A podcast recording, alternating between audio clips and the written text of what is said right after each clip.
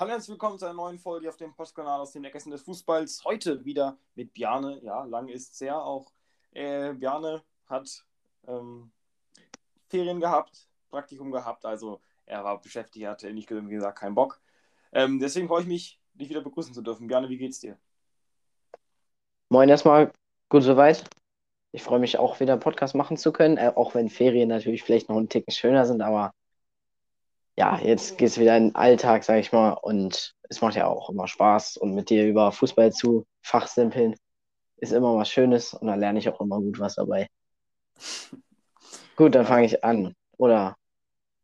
Ja, vielleicht mache ich noch ganz kurz Werbung zu okay. Beginn der Folge. Erstmal auf unseren, unser Instagram-Kanal. Mir vielleicht noch aufgefallen ist, wir haben einen neuen Namen. Wir heißen nicht mehr aus dem Nähkästchen des Fußballs, wir heißen das Nähkästchen des Fußballs. Also ein anderer Name, ähm, neues Logo auch, also schaut auf jeden Fall da rein. Also wenn ihr uns überhaupt gefunden habt unter dem neuen Namen, ähm, schon mal herzlichen Glückwunsch, ihr habt uns gefunden. Und wir haben auch einen neuen Shop. Also in den Show Notes drin steht unser Link für den Shop. Einfach mal draufklicken und schauen, was ihr so bestellen wollt. Aktuell 15% Rabatt auf alles in den ersten 14 Tagen. Also lohnt es sich auf jeden Fall, ein bisschen reinzuhauen. Schaut, was ihr habt. Unser Merch ist dort zur Verfügung ähm, für das ultimative Hörerlebnis. Aber genug der Werbung. Weiter geht es mit der Bundesliga-Spieltag. Und Bjarne, du hast eben schon so schon angefangen. Starten wir mit dem ersten Spiel. Genau, ich starte jetzt mit dem ersten Spiel und das war ein 1 zu 1 von Mainz gegen Gladbach am Freitagabend schon. Und das war eigentlich ein spektakuläres Spiel, als es klingt, weil es war immer eine Phase, mal hat der eine dominiert, mal der andere. Es ging hin und her insgesamt. Also, es war wirklich ein interessantes Spiel und das Tor von Wittmer zum 1 zu 1, also Gladbach ist in Führung gegangen, total unverdient. Dann wurde Gladbach aber stärker. Dann nach der Pause äh, ist Mainz dann besser geworden und hat komplett alles aufs Tor abgefeuert. Ein Schuss nach dem anderen im Minutentakt. Und hat dann auch, nachdem sie es etwas abgeschwächt, abgeflacht ist, wieder der Drang, haben sie dann auch ein Tor geschossen mit Silvan Wittmer, der Rechtsverteidiger. Mit links ein wunderbarer Schlenzer von halb rechts ins linke obere Eck. Da hat Sommer nach dem Spiel gesagt, ja, kann man nicht halten, kann man auch eigentlich nicht so schießen. Und Bo Svensson hat vorgeschlagen, dass man ihn nach links außen stellt, also auf die Linksverteidigerposition, weil er ja mit links so gut schießen kann. Aber eigentlich ist er Rechtsfuß und das war ein total toller Schuss, also wirklich sehenswert. Ja, Mainz war insgesamt vielleicht sogar einen Ticken besser, hätte den Sieg sogar eher noch verdient gehabt als Gladbach. Und das könnte auch daran gelegen haben, dass es zwei relativ frühe Schocks gab. Bei Gladbach erstmal Elvedi, es wird wohl länger ausfallen und Embolo wird auch länger ausfallen. Beide haben sich verletzt in dem Spiel. Total ärgerlich natürlich, zwei totale Stützen. Dafür für Elvedi ist dann Neuhaus gekommen, der das 1-0 geschossen hat. In der ersten Halbzeit noch, habe ich eben schon erwähnt. Und dann kannst du einfach die Statistiken genauestens analysieren. Ja, du kennst mich schon ein bisschen zu gut. Äh, ja, kurz zum Spiel, ja, auf jeden Fall in der zweiten Halbzeit war es eigentlich nur noch ein Spiel auf ein Tor, Druck ohne Ende von Mainz 05. Die Borussia hat es eigentlich auch gut gemacht. Natürlich Sommer war das, äh, das im Tor auch äh, immer und immer und immer und immer und immer wieder äh, sehr, sehr stark gemacht. Die Verletzungen alle sehr, sehr bitter für Gladbach, ganz klar. Ähm, gerade so solche wichtigen Spieler rausfallen ist nicht schön. Wir werden sehen, wie Gladbach es weitermacht. Das ist eigentlich das perfekte Spiel jetzt noch gegen Mainz, um auch mal gegen eine etwas spielstärkere Mannschaft aktuell oder eine etwas stärkere Mannschaft aktuell den Lauf fortzusetzen. Ist jetzt nicht ganz geklappt, geglückt, geklappt, geglückt. Ähm, aber wir werden sehen, Gladbach es weitermacht. Auch Mainz ist aktuell ja im kleinen Lauf drin. Beide Mannschaften haben noch auf jeden Fall Chancen, jetzt ihren Lauf fortzusetzen und somit auch in der Bundesliga in europäische Bereiche sich weiter festzusetzen und beziehungsweise vorzudringen. Was ja Gladbach der Fall ist. Statistiken kommen direkt. Expected Goals finde ich ganz interessant. Wir haben gesagt, Mainz, hatte, Mainz hat gefeuert, gefeuert, gefeuert, gefeuert, gefeuert. Hatten Chancen ohne Ende. Das zeigen auf jeden Fall die Statistiken. 20 zu 11 ist aber nach Chancen, aber das Wichtige ist, ist vielleicht auch, dass die Qualität der Chancen. Natürlich, Quantität war gut bei Mainz, Qualität eher weniger, nur ein Expected Goal, also wie es am Ende rausgegangen ist, Gladbach hat da schon fast zwei. Also Gladbach hatte die besseren qualitativen Chancen, also auch besser herausgespielt. Es geht darum, es geht darum, ob die Pässe, ähm, wie gut die Pässe waren vor dem Tor. Es geht darum, wie gut die Abschlüsse waren. Da war einfach Gladbach überall in diesen Bereichen eben schon stärker unterwegs, was halt auch für Mainz dann heißt, wie arbeite ich jetzt vielleicht den letzten Schritt im Angriff heraus, um eben die qualitativ hochwertigen Chancen herauszuspielen. Das ist wichtig. So funktioniert Fußball, dass man sich Chancen herausarbeitet, die qualitativ hochwertig sind. Aber Mainz eben nicht ganz immer der Fall. Was bei Mainz aber jetzt wichtig ist zu sagen, Ballbesitz bei Mainz überraschend stark bei 50 Prozent und auch die Passquote bei Mainz überraschend stark bei 80 Prozent. um Werte ein bisschen einzuordnen. Mainz hat aber eher dort schwächere Werte, so um 70 Prozent. Das ist schon mal eine deutliche Steigerung, was auch heißt, Mainz wird dem Anspruch, der jetzt auch, an ihn liegt, gerecht. Das heißt, aktuell ist der Anspruch ja Mainz Europ europäisch, Mainz Europa League, Mainz Champions League und so weiter. Ich weiß, das ist schon ein bisschen Zukunftsmusik, aber das so heißt, aktuell die Stimmen. Und Mainz wird, will die Stimme auch irgendwie gerecht werden. Das zeigt, die, zeigt auch, man möchte mehr den Ball halten, man möchte den Ball sicherer spielen und die Konterstärke ein bisschen herunterschrauben. Kann natürlich äh, gelingen, sehen wir aktuell. Kann natürlich auch genauso gut in die Hose gehen. Werden wir dann sehen, ob Mainz Veränderungen des Spiels hat, irgendetwas bewirkt. Ja, das waren die Statistiken von meiner Seite. Und dann gehen wir mal Richtung nächsten Spiel. Berne, starten wir mal. Okay, dann mache ich weiter mit dem nächsten Spiel und das ist Bochum gegen Hoffenheim. Da gab es, das Spiel an sich war gar nicht mal so interessant, aber was da passiert ist, war ziemlich kurios. Einmal hat Riemann einen Elfmeter geschossen für Bochum und dann auch noch übers Tor geschossen, also verschossen. Äh, total kurios natürlich, weil Bochum lässt sogar seinen Torwart schießen und dann verschießt er. Grund dafür ist, dass Riemann im Elfmeterschießen im Pokal letzte Woche den entscheidenden Elfmeter verwandelt hat und damit starke Nerven bewiesen hat. Und dann wollten sie jetzt ihn nochmal, weil er halt so starke Nerven hat, schießen lassen und er hat volle Kanne drüber ge geholzt. Und das war natürlich ärgerlich für Bochum. Trotzdem letztendlich kein Problem, weil Bochum schwebt momentan schon auf einer Erfolgswelle, kann man sagen. Aber auf jeden Fall äh, spielen sie gut. Das, das, das ist unumstritten. Gut für ihre Verhältnisse. Aufsteiger natürlich jetzt der zwölfte Platz sogar schon gegen Hoffenheim gewonnen. Das ist auf jeden Fall auch nicht schlecht.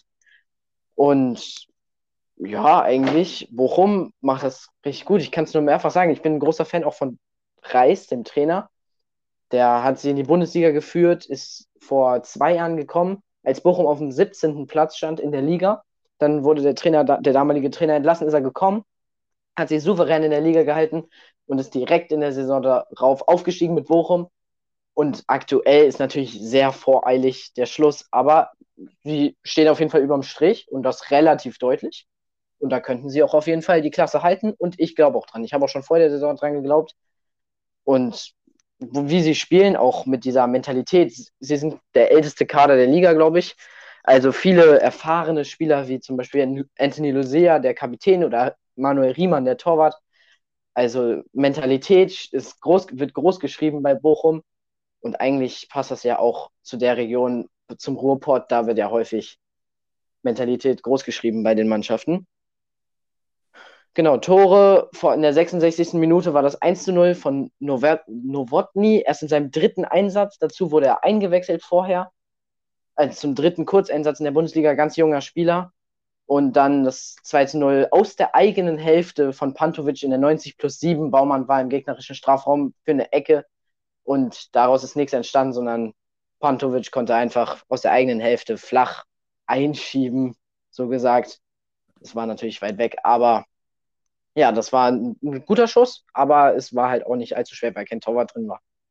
Mehr im Tor. Also kurios, dass Riemann halt den drüber geschossen hat. Vor allem, es war jetzt der elfte Torwart der das geschafft hat, sage ich jetzt mal. Sechs davon war alleine Jörg Butt, der damals Elfmeter für Leverkusen und Bayern regelmäßig geschossen hat und erst fünf andere Keeper haben Elva verschossen und darunter jetzt auch Riemann. Gut. Du wieder mit deinen Statistiken. Damit kennst du dich aus. Ja, noch kurz zum Spiel. Ja, Hoffenheim hatte auch ein paar gute Chancen auf jeden Fall. Ich will nicht sagen, das Spiel war komplett schlecht von Hoffenheim auf jeden Fall nicht. Ich habe ja auch schon in den letzten Folgen angedeutet, dass Hoffenheim es eigentlich auch immer gut macht. Ähm, auch, das, so auch dieses Mal, also ich finde, Hoffenheim macht es nicht schlecht in der Bundesliga aktuell. Verlieren viele unglücklich, auch hier viele Torchancen gehabt. Äh, Habe ich ja eben schon gesagt, gut gelaufen, äh, Spiel ein bisschen mehr in der Hand gehabt, mehr Ballbesitz gehabt, äh, gute Passquote, die auf jeden Fall sehr solide war. Und Bochum macht auch einfach die, so ein bisschen diesen Mainzweg, sag ich mal. So es einfach mal. Das machen aber eigentlich fast alle unteren Teams, versuchen diesen Mainzweg zu gehen. Konter, wenig Ballbesitz, wenig Pässe spielen und den Gegner das Spiel überlassen, dann kontern. Hat geklappt, hat auch sehr gut geklappt, das Spiel das 1 zu 0, hast du schon angesprochen, durch Nowotny, war sehr gut ausgekontert und vom Kontern auch so gute, gut und schnelle Spieler. Deswegen kommt jetzt direkt mal der Spielervergleich zwischen Asano und Bebu. Unterschiede im System noch ganz kurz erklären. 4-3-3 bei Bochum. Asano ist da der rechte Flügelspieler und ist einfach auf Schnelligkeit zuständig. Das gleiche bei Bebu. Das war ein bisschen anders. 3-5-2, das CBU auch der Stürmer, auch rechts, aber eben eher auf in der Zweierkette halt vorne neben Kramaric und da etwas andere Aufgabenbereiche. Was aber nichts, nicht unbedingt äh, keine Unvergleichbarkeit der beiden Spieler erzeugt, sondern wir schauen einfach um die Torchancen. Zwei Torschüsse bei Bibu, einer bei Asano, eine, Tor, eine Torschussvorlage bei Asano, keine bei Bibu. Ja, es ist eigentlich recht gleiche Statistiken. Beide haben ein so gutes Spiel drin. Auch Ballkontakte bei beiden für Offensivspieler solide Werte mit 44 bei Bibu und 34 bei Asano. Äh, Bibu noch ein bisschen Tick besser im Spiel. Wer sagt, schon mal laufen nicht viel, auch hier beide über 11 Kilometer, beide haben durchgespielt. Gute Bilanz. Die meine Frage kurz an Bjane. Was glaubst du, wer hat die bessere Zweikampfquote, Asano oder Bebu? Äh, ich, ich, hätte jetzt nicht gesagt, dass beide so Zweikampfmonster sind, aber ich würde eher auf Asano tippen, weil Bochum einfach insgesamt, glaube ich, mehr investiert hat. Und da kann ich mir vorstellen, dass Asano sehr viel angelaufen ist. Das ist tatsächlich korrekt. 70% Zweikampfquote bei Asano, bei Bebu nur 29. Das sind einfach diese feinen Unterschiede, die man hat. Bebu äh, weniger Zweikämpfe gewonnen und auch bei der Passquote, aber dann umgekehrtes Bild, Bebu bei 70%. Das ist auch unter dem Hoffenheimer Durchschnitt, aber trotzdem noch vernünftig. Und das Hano nur bei 47%. Das zeigt auch wieder, als Stürmer im Bochumer System hast du quasi das Ziel, immer auf Konter zu spielen, immer Risikopässe zu spielen, immer versuchen, den, diesen einen schnellen Pass zu spielen, um den Konter einzuleiten. Das geht halt oft schief bei das in 50% der Fällen. Und das meine Statistiken zum Sonntag. Oder zum, ähm, ja, falls es am Sonntag hört, dann zum Sonntag, falls nicht, dann eben nicht. Nächstes Spiel würde ich einfach mal an mich reißen: Bayern gegen Freiburg. Ja, und das haben die Bayern gewonnen.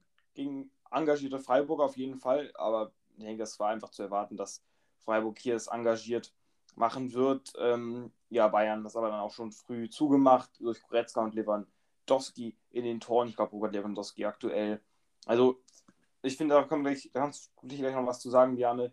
Es gibt verschiedene Meinungen zum Thema Lewandowski. Ist jetzt der beste Fußballer der Welt, ja oder nein? Aber ich glaube, seine Statistiken, die sprechen schon eine klare Sprache. Für mich ist er ja der Beste schon. Also, ich habe es letzte Folge auch schon gesagt, er ist der Beste in meinen Augen aktuell. Der trifft wie am Fließband. Natürlich hat er auch eine gute Mannschaft hinter sich. Ähm, aber Bayern ja, es einfach, macht's einfach gut. Punkt. Ja, äh, die Tore auch von Goretzka, auf jeden Fall auch, das war auch ein schönes Tor, schön äh, stark geschossen. Freiburg damit weniger Chancen. Freiburg hatte auch auf jeden Fall die Chancen, ähm, zum Beispiel durch Höfer, aber es war jetzt für mich nie so das richtig Zwingende, was das richtig Zwingende dabei. Deswegen ich auch sage, verdienter Sieg für Bayern. Statistiken kommen sofort für euch. Laufleistung bei beiden viel gelaufen. Bei Bayern eigentlich eher selten der Fall, dass viel gelaufen wird. War diesmal der Fall.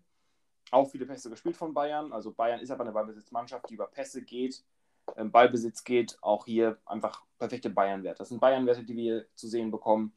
In allen Bereichen auch, ist außerdem bei, bei der Laufleistung. Das ist schon überraschend. Bei Freiburg sieht es ähnlich aus, auch dort. Natürlich haben sie weniger, weniger den Ball gehabt einfach weil Bayern das an sich reißt. Also macht Freiburg eigentlich auch ganz gerne viel Ballbesitz. Aber eben auch Freiburg hat sich äh, totgelaufen, fast schon. Ähm, gute Leistung von beiden Teams. Was sagst du? Erstmal Lewandowski, bester Fußballer der Welt und zweitens gute Leistung von beiden Teams, beziehungsweise engagierte Leistung.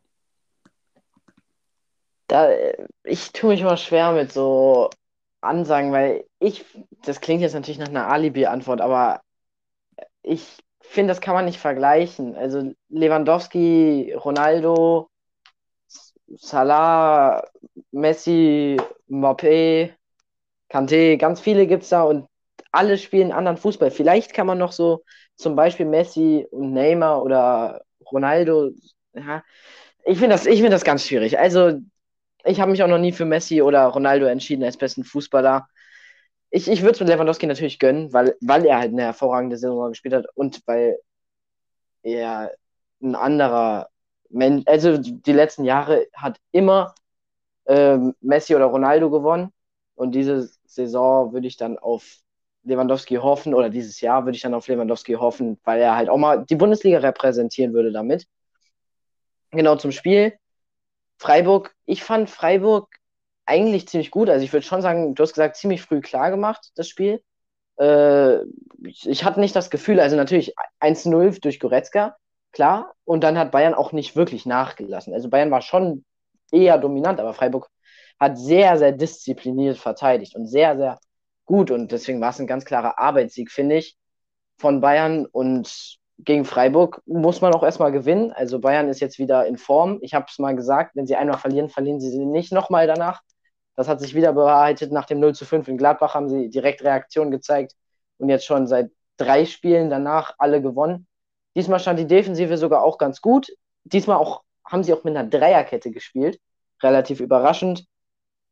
Also hinten drei, dann Davis und Coman auf den Außen, also Coman mit einer defensiveren Rolle als sonst. Im Mittelfeld dann Kimmich und Goretzka. Goretzka würde ich sagen, Spieler des Spiels auf jeden Fall.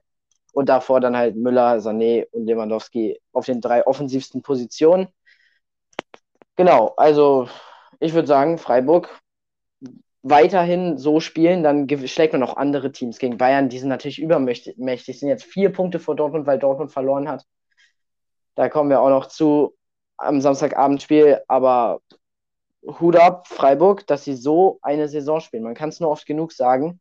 Und so schnelllebig wie der Fußball ist, kann man jetzt auch wieder sagen, ja, aber Freiburg hat ja verloren gegen Bayern, jetzt sind sie nicht mehr so gut, vielleicht krachen sie jetzt ein oder so, aber das glaube ich auf jeden Fall nicht. Auch selbst wenn es eine schlechte Leistung gewesen wäre. Ich gehe zum nächsten Spiel. Stuttgart gegen Bielefeld. Das ist dann der Abstiegskracher. Also eben war das das Topspiel. Die beiden höchsten gestellten Teams in der Liga. Und jetzt kommt die, also nicht die beiden niedrigsten gestellten Teams der Liga, aber zwei sehr weit unten. Stuttgart momentan in einer krassen Krise. Eins, eins nur der letzten acht Spiele äh, gewonnen und sonst auch nicht wirklich souverän. Also gegen Bielefeld Riesenlücken in der Abwehr. Das war kein zusammenverteidigt. Ist uns nach Offensive geht natürlich auch nicht so viel. Ich erinnere mich da an eine Szene von Didavi, links steht einer frei, rechts steht einer frei, er zieht einfach drauf und Schuss total ungefährlich. Also, da passt es einfach nicht so ganz. Jetzt aber Kalajdzic und Wamagituka, zwei sehr wichtige Spieler, vor allem für die Offensive, sind zumindest wieder im Aufbautraining. Das heißt, dass sie demnächst wahrscheinlich wieder mitwirken können in den Spielen. Und das wäre natürlich enorm wichtig. Und vielleicht schafft Stuttgart dann die Krise. Bielefeld mit dem ersten Sieg der Saison. Ich habe nicht mehr damit gerechnet. Nein. äh, ich ich habe doch noch natürlich damit gerechnet, dass Bielefeld nochmal gewinnt die Saison. Aber gegen Stuttgart, ich weiß nicht, Stuttgart ist jetzt ein Aufbaugegner geworden. Letzte Woche 4 zu 1 gegen Augsburg verloren. Jetzt gegen Bielefeld halt direkt wieder verloren. Das ist natürlich keine gute Quote und natürlich Tra Trainer rausschmeißen zu so einem, ich sage jetzt nochmal, frühen Zeitpunkt der Erfolgstrainer der letzten Jahre ist natürlich Schwachsinn. Aber es wird jetzt wieder angefangen daran zu deuteln und das ist halt normal im Fußball. Das muss man so sehen und es ist, ja, Stuttgart muss aber sehen, wie sie sich wieder bessern können und ich glaube, da können Wamagituka und, und Kalajdzic wieder mit einwirken. Kurz noch an alle anderen Spieler. Ich habe auch das Gefühl, dass Stuttgart müde ist ein bisschen die sind das vielleicht nicht gewohnt, die Spieler auf so einem hohen Top-Niveau zu spielen. Das sind viele junge Spieler. Aber auch ein Endo, der aus Japan gekommen ist, vor der, vor der Bundesliga-Saison und dann die ganze Bundesliga-Saison weiter äh, gespielt hat, dann die Länderspielpause, also die, die EM nicht gespielt hat, weil es in Asien eine Meisterschaft gab, immer wieder weg ist zu den Länderspielpausen nach Japan, wo er ja herkommt. Und das ist halt anstrengend und das kriegen die meisten bei Stuttgart, habe ich das Gefühl, nicht hin. Dazu natürlich die riesen Verletzungsprobleme, die bei extrem bei Stuttgart sind, aber auch bei vielen anderen Teams. Und ja, gegen Bielefeld wurde es sowieso noch nichts. In der ersten Liga hat Stuttgart noch nicht gegen Bielefeld gewonnen, seit beide wieder zusammen aufgestiegen sind. Drei Siege für die Arminia und dieser war auch deutlicher als das Ergebnis sagt eigentlich. 1 zu 0 ist ausgegangen und schon in der 19. Minute war es gefühlt klar, weil Stuttgart ziemlich ungefährlich war und Bielefeld eigentlich dominiert hat, kann man fast sagen. Also zumindest finde, fand ich das. Also ich hatte nicht das Gefühl, dass Stuttgart noch ein Tor schießt.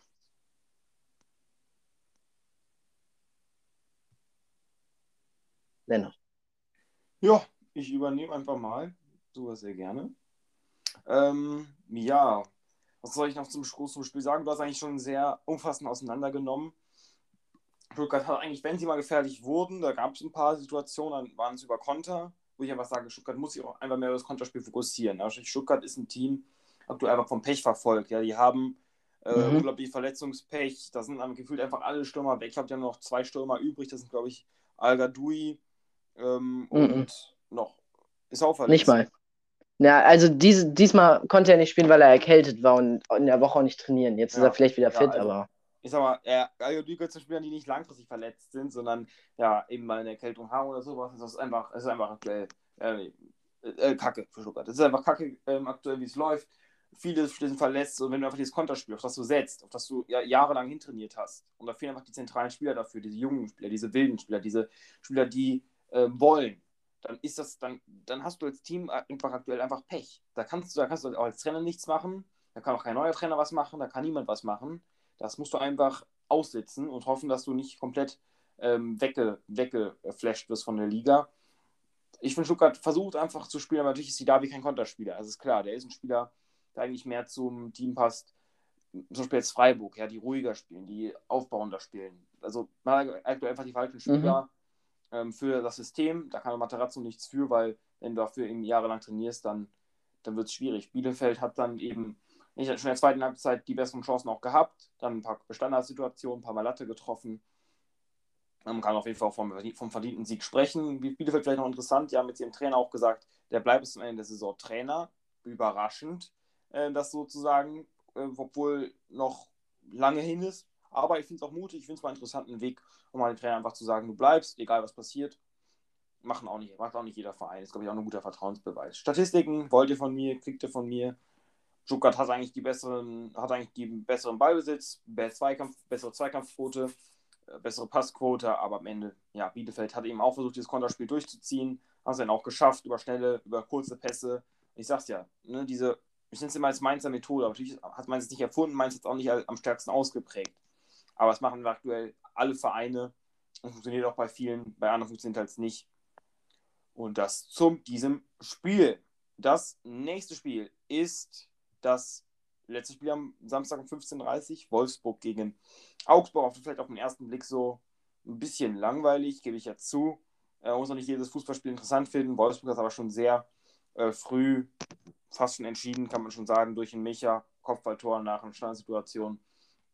Und äh, und Augsburg ist, glaube ich, aktuell einfach. Natürlich, sie hatten jetzt einen Sieg zuletzt gegen Stuttgart, aber ich glaube, es ist einfach kein Team, das irgendwie nach Rückständen auch zurückkommt. Dafür haben sie, glaube ich, auch einfach nicht die, die Mentalität. Nach der Pause waren sie war besser, haben sie auch gesteigert, bessere Chancen gehabt.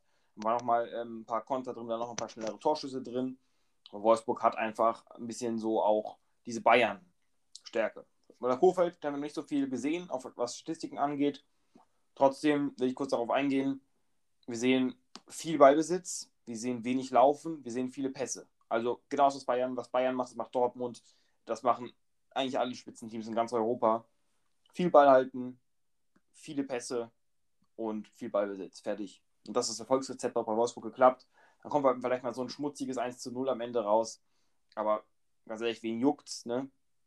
Man hat, man hat dann einfach die Chance, man hat einfach die Gelegenheiten ähm, und hat ja wohl auch geklappt. Was sagst du, Björn? Ja, Wolfsburg steht halt auch defensiv sicher. Das ist jetzt, finde ich, auch der größte Unterschied im Vergleich zu Van Bommel vorher. Also die Umstellung auf Dreierquette von Klofeld. Bommel hat es ja wie letzte Saison gemacht, wie Oliver Glasner es gemacht hat. Da hat es super funktioniert, bei Van Bommel nicht. Haben sie ihn rausgeschmissen. Kofeld jetzt drei Siege in drei Spielen. Und das mit halt der neuen Aufstellung mit der Dreierkette. Gila Vogi wird wieder richtig eingebunden mit seinen Stärken, der als Dirigent der Abwehrkette, der Dreierkette in der Mitte. Dazu halt Baku auf seiner theoretischen Lieblingsposition. Ich weiß natürlich nicht, ob er lieber im rechten Mittelfeld spielt oder auf der rechten Außenverteidigerposition, also von der Fünferkette ganz rechts. Ähm, aber da kommt er ursprünglich her und da kann er noch mehr die Linie immer weiter runterrennen und das ist eigentlich, ich sag mal, seine größte Stärke, dass er einfach rennt und Einsatz zeigt und sowas. Augsburg war ja auch gegen Stuttgart eigentlich nur nach Standards gefährlich. Also wirklich viel mehr gab es da auch nicht zu melden von Augsburg und das hat halt diesmal nicht funktioniert. Das ist auch nichts, wo sie sich dran festbeißen können. Theoretisch hat es besser funktioniert mit Dorsch und Meier, haben zum ersten Mal zusammengespielt, die beiden Neuzugänge, der eine von Hertha, der andere aus Belgien, gekommen. Beide deutsche U21-Nationalspieler letzte Saison, also letztens, als sie, als die U21 Europameister wurde, oder war es Weltmeister, ich bin mir nicht sicher, auf jeden Fall haben sie da zusammen was gewonnen, zusammen im Mittelfeld häufig gespielt und das hat gut funktioniert und deswegen hat Augsburg auch vielleicht beide geholt. Und es hat eigentlich gut funktioniert. Super Aufteilung. Häufig Dorsch hinten als Gestalter des Spiels und Meier dann ein bisschen offensiver als Achter vielleicht, dass er dann vorne mit in die Spitze stößt. Und eigentlich hat es gut funktioniert, aber nicht gut genug. Wolfsburg, wie gesagt, stand defensiv sicher. Und kurz, erste Niederlage gab es jetzt darauf im Testspiel von Wolfsburg. 1 zu 3 haben sie gegen Rostock verloren. Finde ich lustig. Also am Mittwoch schon. Und dann mache ich aber weiter, das war nur ganz kurz. Erste Niederlage für Kofeld wollte ich erwähnen, weil sie ja vorher drei Spiele gewonnen haben unter Kofeld und das auch gut war. Also wichtig, weil das waren die drei Pflichtspiele und das jetzt war ein Testspiel. So, Topspiel. Wolfs, äh, Dortmund gegen Leipzig, also Dortmund in Leipzig. Und so wie Dortmund gespielt hat, das war nicht top. Also erste Halbzeit hat Leipzig komplett dominiert. Dortmund hat riesen Glück gehabt, dass Leipzig wie häufiger diese Saison keine, äh, keine Chancen genutzt hat oder halt nur eine, ein Kunku in der 29. Minute zum 1 zu 0. Aber sonst ging es mit 1 zu 0 dann halt in die Pause. Leipzig hat zwar nur drei Torschüsse mehr in dem Spiel, aber das waren Riesenchancen und Dortmund hat aus dem Nichts nach der Halbzeit ausgeglichen, 1 zu 1. Und dann hat Leipzig immer noch weitergespielt. Also dann war es zumindest ein bisschen ausgeglichener, die zweite Halbzeit, aber trotzdem nicht gut. Und es hat auch nicht funktioniert, mit Dreierkette zu spielen. Pongracic war überfordert gefühlt auf seiner rechten Position in der Dreierkette. Und ja, der war natürlich schwach. Und allgemein Pongracic, wie der sich diese Saison präsentiert, hat jetzt auch noch für Ärger gesorgt, sowohl bei Dortmund als auch bei Wolfsburg mit ein paar Aussagen, die sich eigentlich nicht gehören. Und gut spielen tut er auch nicht. Er wünscht sich zwar, dass Dortmund seine Klausel ziehen wird, die liegt wahrscheinlich über 9 Millionen ungefähr nach der Saison, aber wenn er so weiterspielt, werden die das auf jeden Fall nicht tun. Und auch sonst die Defensive konnte sich einfach nicht aus dem Pressing befreien, das Leipzig gemacht hat. Leipzig wirklich starkes Pressing, immer draufgegangen, direkt vorne. Und auch ein Witzel, der sonst so sicher war mit, mit dem Ball oder sonst so sicher ist mit dem Ball am Fuß, Passquote häufig über 90 Prozent, wenn man es über eine Saison verteilt guckt. Aber an dem Spiel auch überfordert hinten und so wie das ganze Dortmunder Team. Und ich wollte eigentlich warnen, aber ich war leider nie bei dem Podcast dabei, weil auch die letzten Spiele für Dortmund waren nicht gut. Gegen Bielefeld wurden sie gefeiert nach einem 3 zu 1 gegen Bielefeld. Also das, das war kein guter Auftritt. Und gegen Köln haben sie auch 2 zu 0 gewonnen, aber da waren sie gleichwertig mit Köln. Dortmund hatte einfach Glück in den letzten Wochen und das haben sie jetzt nicht mehr. Und dafür werden sie auch, oder hatten sie jetzt in dem Spiel mal nicht.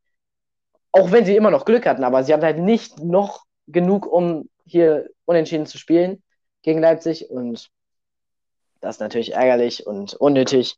Und dann muss Dortmund jetzt eine Reaktion zeigen, wie es Bayern immer tut. Nächste Woche, äh, beziehungsweise nach der Länderspielpause in zwei Wochen.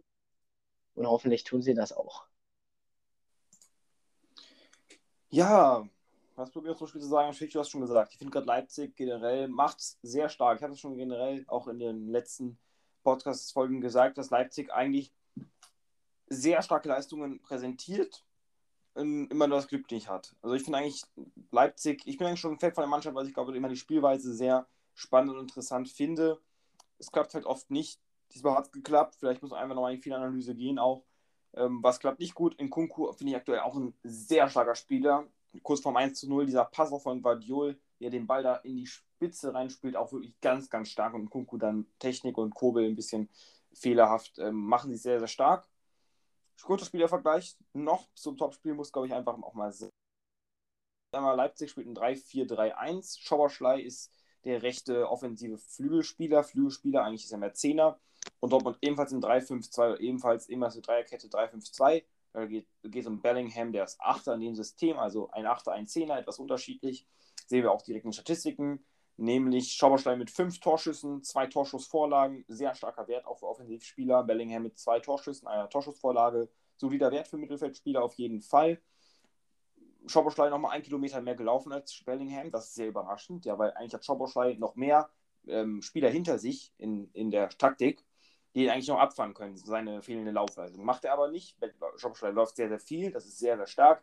Bellingham da eigentlich viel mehr laufen muss, weil vor ihm das Loch entsteht da äh, Reus und Malen, dazwischen steht kein Zehner mehr. Das heißt, eigentlich müssen Bellingham und Brandt viel laufen. Ist es hier bei Bellingham nicht der Fall gewesen.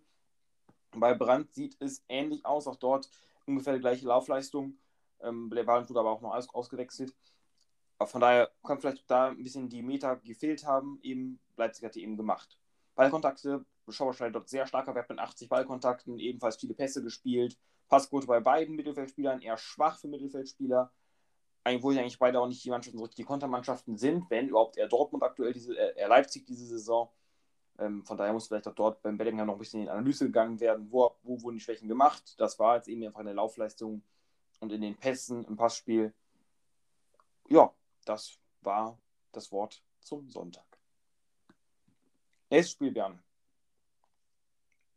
Jetzt geht's an den nächsten Tag und zwar jetzt geht's an den Sonntag. Hertha gegen Leverkusen war das erste Spiel 15.30 Uhr und das war ein 1 zu 1 ja, auch eine Paarung, die jetzt nicht besonders interessant klingt. Also das sind beides Teams, die eher fürs Geld bekannt sind. Vor allem Hertha jetzt in letzter Zeit natürlich. Aber es war ein 1 zu 1 und Leverkusen hat sich eigentlich nicht sehr gut präsentiert. Also auch da die Defensive. Ich bin kein Fan von nur die Defensive ist schuld. Also bin ich nie.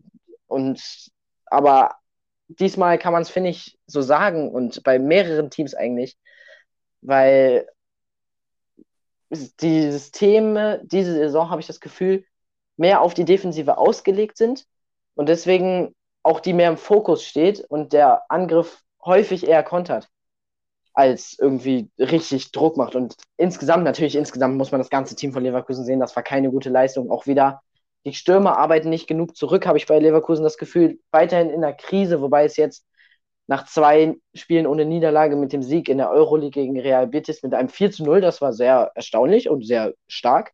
Und jetzt ist es 1 zu 1 gegen Hertha. Hertha hat mir gut gefallen, muss ich sagen. War auch das bessere Team laut Statistiken. Und hat ein wunderschönes Tor geschossen in der 42. Minute.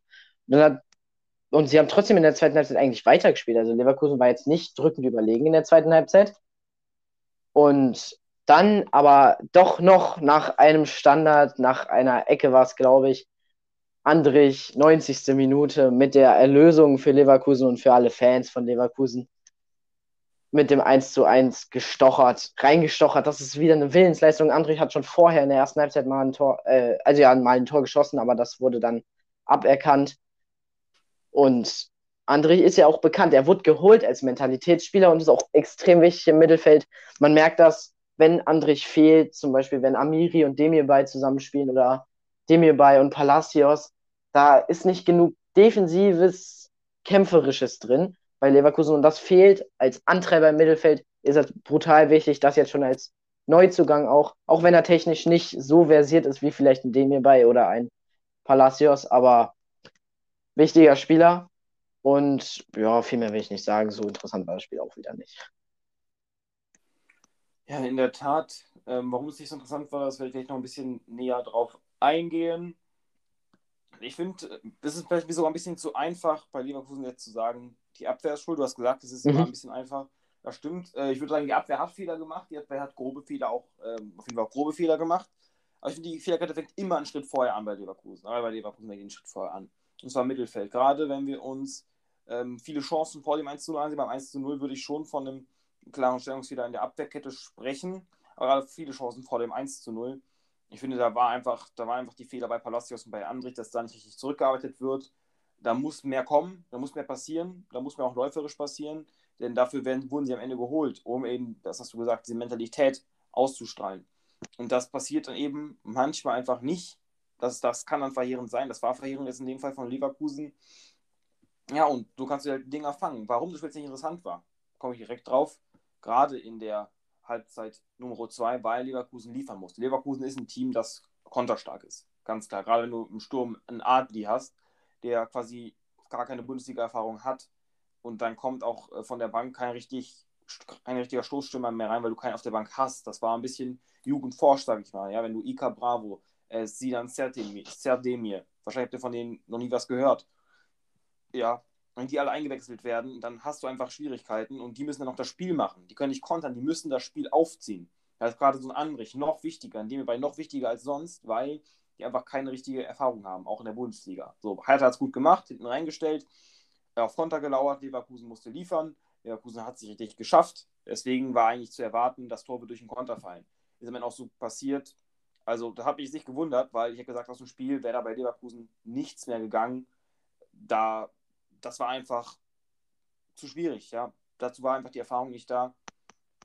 Von daher würde ich sagen, glückliches 1 zu 1. Hertha hätte es hier gewinnen können, wie du gesagt hast. Ähm, bisschen zügiger versuchen wir vielleicht noch ein bisschen anzuziehen, damit es heute nicht für euch zu lange dauert. Gerne, mach mal das Kölner Spiel. Ja, das Spiel von Köln gegen Union Berlin fand ich sehr interessant zu gucken, weil es natürlich zwei offensiv ausgerichtete Mannschaften sind. Es war, ich habe eingeschaltet und da stand schon 1-1. Ich habe ungefähr in der 20. Minute, glaube ich, eingeschaltet und da stand schon 1-1. Und es war ein offenes Spiel, immer wieder Seitenwechsel. Dann kurz vor der Pause hat Union das 2 1 getroffen und dann noch eine Riesenchance in der Nachspielzeit der ersten Hälfte gehabt. Da ist Köln geschwommen, da kam die Halbzeit genau richtig. Und dann stand es halt 2 zu 1 zur Pause und dann ging es wieder, zweite Halbzeit genau wie die erste, wobei da nicht ganz so extrem. Also es hatte auch Phasen, die zweite Hälfte, die ich jetzt nicht so spannend fand. Vor allem Köln konnte nicht so viel nach vorne mehr machen. Union ist hin und wieder gekontert und dann wurde es auch gefährlich. Aber dann in der 86. Minute, Modest hat dann doch noch zum 2 zu 2 Aus, Ausgleich getroffen und das, da ist natürlich das Köln-Stadion wieder in Ekstase versprungen und Köln ist immer noch ungeschlagen zu Hause diese Saison und Modest mit seinem dritten Doppelpack in den letzten vier Spielen. Und der Jubel war natürlich auch sehr lustig. Er ist zu Baumgart gelaufen und hat seine und hat die Mütze von Baumgart geklaut und ist damit ein bisschen rumgetanzt. Und Baumgart fand das nicht lustig. Baumgart hat ihn angeschnauzt, dass er wieder aufs Feld gehen soll. Ja, aber innerlich hat er sich, hat Baumgart sich bestimmt auch gefreut, nur halt nicht so wie alle anderen weil Baumgart immer das Kritische als erstes sieht. ja, Modest hat sich aber gefreut und Köln hat sich auch gefreut. Dadurch gut, kein besonders gutes Ergebnis, aber gegen Union kann man das mal machen. Ich meine, hätte Union gewonnen, wären sie jetzt auf dem Champions League Platz, auf dem vierten. So sind sie auf dem achten. Daran sieht man auch, wie spannend es oben zumindest vom vierten bis zum achten Platz hergeht. Also von Champions League, der letzte Champions League Rang bis zum achten halt in dem Fall, also zu gar nichts. Und Köln ist jetzt auch immerhin Elfter, hätten sie verloren. Wenn sie auch Elfter, aber noch näher unten dran, dann wären sie nämlich nur vier Punkte vor Augsburg, dem Relegationsplatz. Und da kann man schnell mal hinrutschen, wobei ich das nicht glauben würde bei Köln, weil sie so dominant spielen, vor allem auch sehr aggressiv spielen. Das ist unter Baumgart natürlich, das haben wir schon oft erläutert. Aber das Problem ist, das ist mir schon häufiger aufgefallen, irgendwie, das gab schon dreimal die Saison, glaube ich, dass Köln eine Art Manndeckung spielt, aber dann ein bisschen übertreibt. Also zum Beispiel jetzt in dem Spiel gegen Union war das und das war auch schon gegen Fürth und ich, ich, es war bestimmt auch nochmal.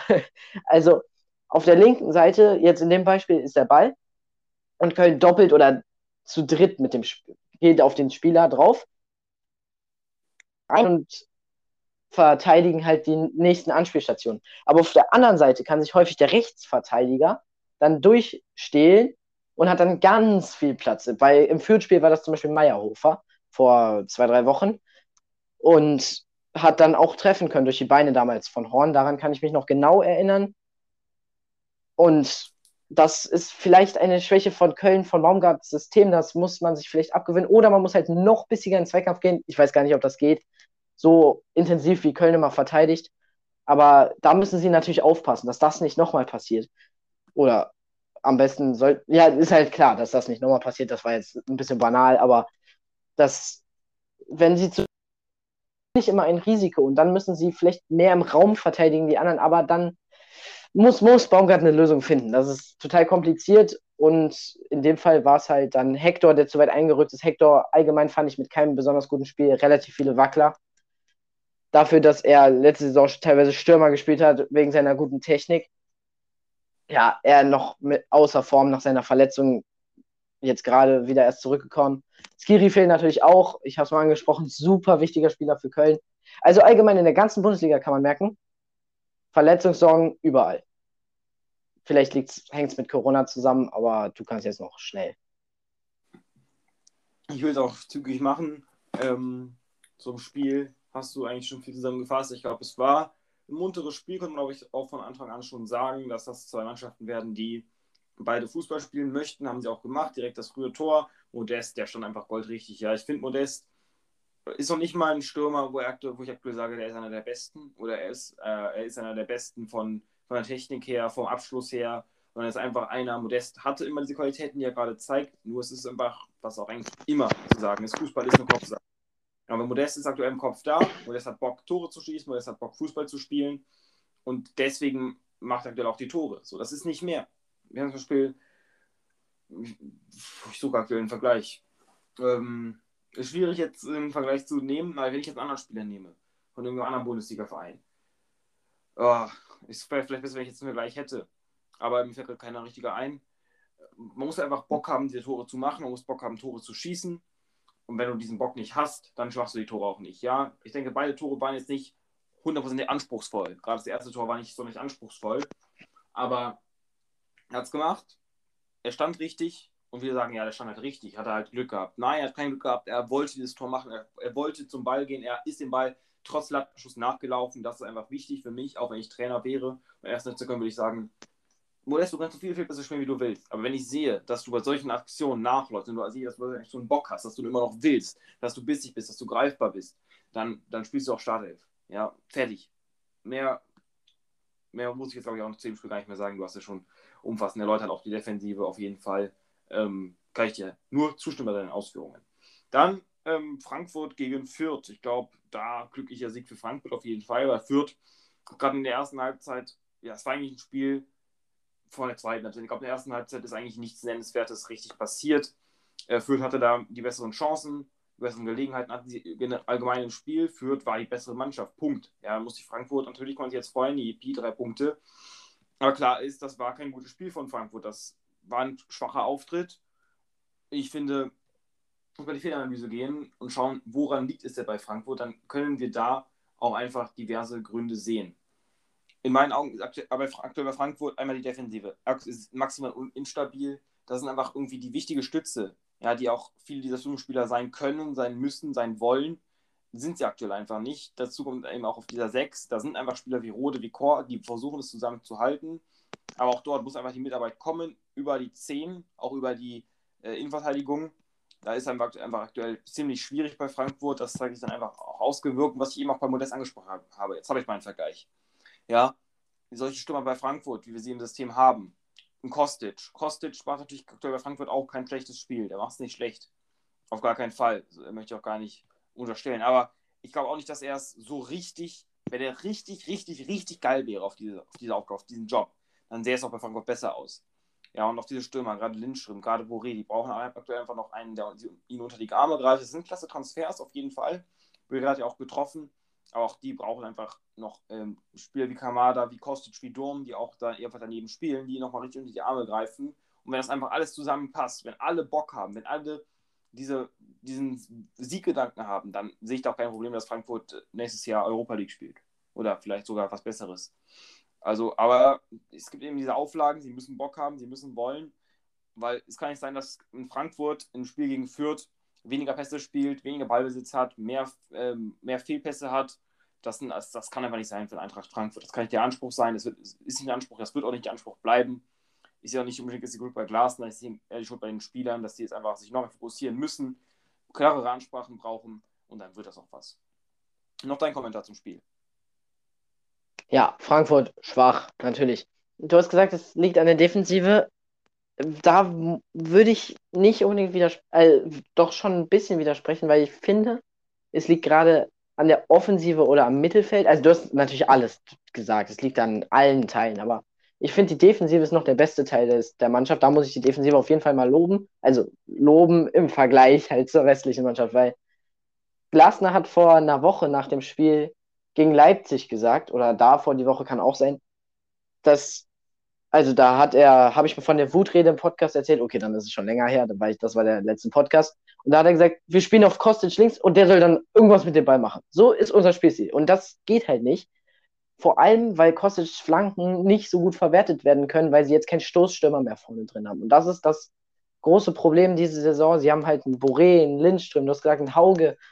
Aber es sind halt alles keine Kopfballstürmer und auch das Mittelfeld ist ein bisschen, da fehlt der letzte Wille. Du hast auch gesagt, so Jakic ist gut, ist super Fußballer, auch so, aber ein Rode, man hat gemerkt, Rode ist eingewechselt worden und hat, okay, er hat direkt das Tor gemacht nach seiner langen Verletzung. Also er konnte halt einfach nicht spielen.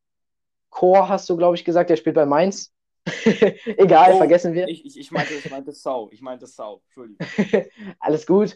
Ähm, ja, das, die sind, du hast gesagt, die sind jung. Ich habe es auch schon angesprochen mal. Frankfurts Offensive ist so jung, die müssen das alles noch lernen und sie sind halt auf Kostic angewiesen. Kostic ist nicht in Topform. Und das war das, was Frankfurt letzte Saison gerettet hat. Ein Kostic mit einem Silver in der Offensive, dazu hinten Hinteregger und dann passt das schon. So, so lief das bei Frankfurt letzte Saison. Aber das geht halt aktuell nicht und damit müssen sie klarkommen. Und kurz, nun bei, nur die Expected Goals zur Halbzeit für Frankfurt waren bei 0,05. Das ist unterirdisch. Das, Frankfurt hat keinen Abschluss aus vierter Tor bekommen und ist letzter. Also unfassbar schlecht und dann natürlich 75. Minute 1 zu 0, glücklich schon, auch wenn die zweite Halbzeit zumindest ein Ticken besser war, dann Itten in der Nachspielzeit. Fürth hat sich schon wie die Helden gefühlt und dann kommt noch Boré mit dem glücklichen Nachspielzeitstreffer, wie, in Leip äh, wie gegen Leipzig schon vor einer Woche, wieder mit Nachspielzeittreffer. Ja, Frankfurt rettet sich gerade Stück für Stück, aber immer mit viel Glück. Ja, das war's zu dem Spiel. Kurz noch zweite Liga würde ich noch kurz ansprechen. Wobei da ja, auch nicht viel zwei, Spannendes zwei passiert ist. Ja, ja, genau, genau. HSV hat nicht gewonnen. Bremen hat gewonnen. Schalke hat wieder verloren. Darmstadt ist gefährlich für oben, weil sie gegen Schalke gewonnen haben. Reicht schon. Reicht schon. Ja, mehr muss ich nicht sagen. Dann danke fürs Zuhören, danke für die Aufmerksamkeit. Etwas längere Folge. Nur kurz äh, Forscherauftrag, falls ihr dran geblieben seid, dann habt ihr schon mal äh, meinen mein Glückwunsch. Schaut, schaut unseren Shop rein, steht in den Shownotes drin. Schaut auf unser Instagram-Profil vorbei, das Neckerchen des Fußballs, ausgeschrieben und schaut auf TikTok vorbei. Einfach die Abkürzung nehmen, DNDF, unterstrich der Podcast. Fertig, dann findet ihr uns schon. Und ich freue mich auf euer nächstes Einschalten. Bjarne sicherlich auch, oder? Natürlich, wie immer wir sind, wir sind weiter da, wir werden weiter uns anstrengen und jetzt auch mal bemühen, vielleicht mal einen anderen Podcast, nochmal ein anderes Thema zu machen. Ich bin auch wieder heiß, irgendwas Spannendes außer halt Rückblick nochmal zu machen. Jetzt in der Spielpause ist auf jeden Fall Zeit dafür. Bis zum nächsten Mal. Tschüss. Bis dann.